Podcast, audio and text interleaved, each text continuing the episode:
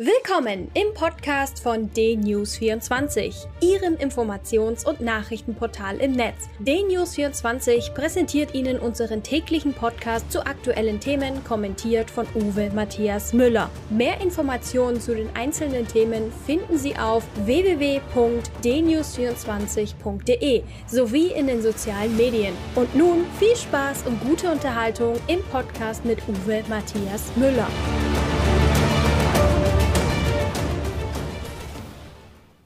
Gestern hat der Bundesaußenminister Heiko Maas bekannt gegeben, dass der Oppositionspolitiker Russlands Nawalny mit dem Nervengift Novichok vergiftet worden sei. Er liegt in der Charité und wird dort seit dem 22. August diesen Jahres behandelt.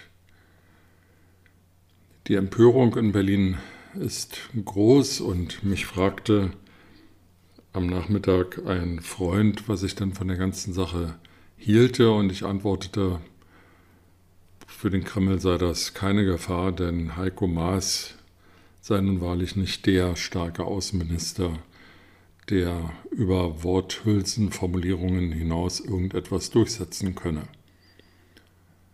Etwas anders stellte sich dann am Abend die Situation dar, als Bundeskanzlerin Angela Merkel vor die Mikrofone trat und in einem kurzen Statement der Regierung Russlands Vorhaltungen machte und darauf pochte, dass der Fall Nawalny und der Einsatz des Nervengiftes Novichok restlos und rückhaltlos aufgeklärt würde.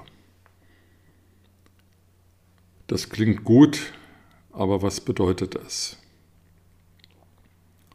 Frau Merkel fordert hier etwas, was im Fall Skripal, der in England vor einiger Zeit ebenfalls mit Novichok vergiftet wurde, ebenso wie seine Tochter. Und Engländer, die völlig unbeteiligt waren an dem Geschehen. Und einem Menschen, der im Berliner Tiergarten von einem russischen Auftragskiller erschossen wurde, in der Vergangenheit bereits widerfahren ist. Die Reaktionen auf den Anschlag auf Skripal und auf den Russen im Berliner Tiergarten sind ebenso folgenlos geblieben wie die Hackerattacke auf den Deutschen Bundestag, die zwar von Regierungssprecher Steffen Seibert ebenfalls der russischen Obrigkeit zugewiesen wird, aber eben wie gesagt keine Folgen hatte. Wie auch.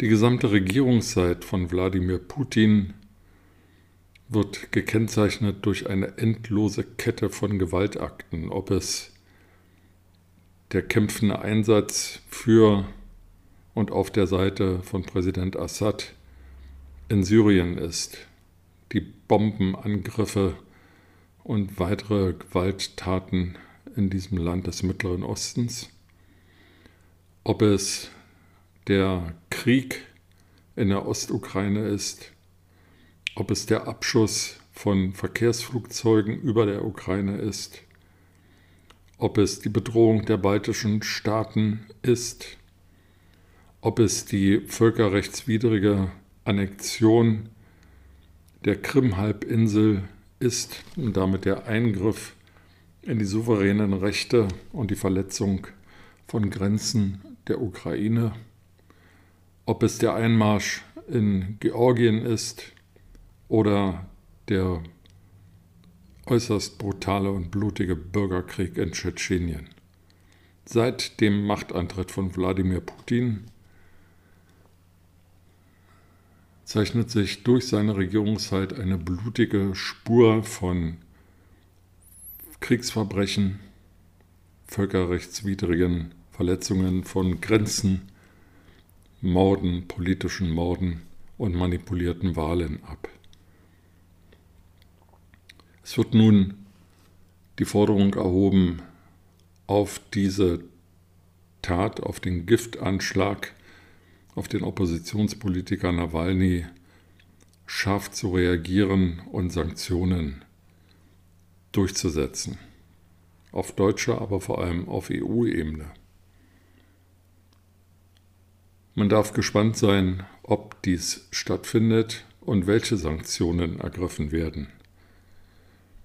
Denn letztlich steht nicht präzise fest, ob Wladimir Putin oder ein anderes hochrangiges Mitglied der Putin-Regierung in den Anschlag auf Nawalny verwickelt war oder ob Kräfte, die vielleicht im Auftrag von Putin handeln oder geduldet von Wladimir Putin sind, die Oppositionsarbeit durch den Anschlag auf Nawalny schwächen wollten. Und welche Sanktionen dann tatsächlich ergriffen werden, ich weiß es heute nicht. Vielfach nicht nur von US-amerikanischer Regierungsseite, sondern auch aus anderen EU-Ländern wird die Forderung erhoben, die Gaspipeline Nord Stream 2, mit der Erdgas aus Russland nach Deutschland transportiert werden soll, zu beenden und a. das Bauprojekt nicht zu vollenden und andererseits auch kein Erdgas aus Russland zu importieren. Dies würde in der Tat wirtschaftlich das Putin-Regime stark treffen. Es würde aber auch den Widerstand, den die Regierung Merkel seit vielen Jahren allen Forderungen entgegensetzt, sich nicht von russischem Erdgas abhängig zu machen und den Pipelinebau Nord Stream 2 zu beenden, ad absurdum führen. Noch am Montag hat Bundeskanzlerin Merkel auf der Insel Rügen versprochen, Rügen ist ein Teil ihres Wahlkreises, dort hat sie also versprochen, dass Nord Stream 2 fertiggestellt wird, koste es, was es wolle. Es steht also zu fürchten, dass am Ende Nawalny möglicherweise nie wieder völlig genesen wird. Und es steht zu fürchten, dass Wladimir Putin wieder einmal wie schon so oft in seiner langen Regierungszeit der letzten 20 Jahre, ungeschoren davonkommt mit seinen Missetaten und als Vertreter eines Schurkenstaates, aber in persönlicher und wirtschaftlicher Sicherheit weitermachen kann wie bisher. Das wirft kein gutes Licht auf die Glaubwürdigkeit unserer und der Weltpolitik und lässt für die Zukunft nichts Gutes ahnen. Mit diesen Gedanken in den Tag wünsche ich Ihnen eine angenehme Zeit und freue mich, wenn wir uns bald wieder hören.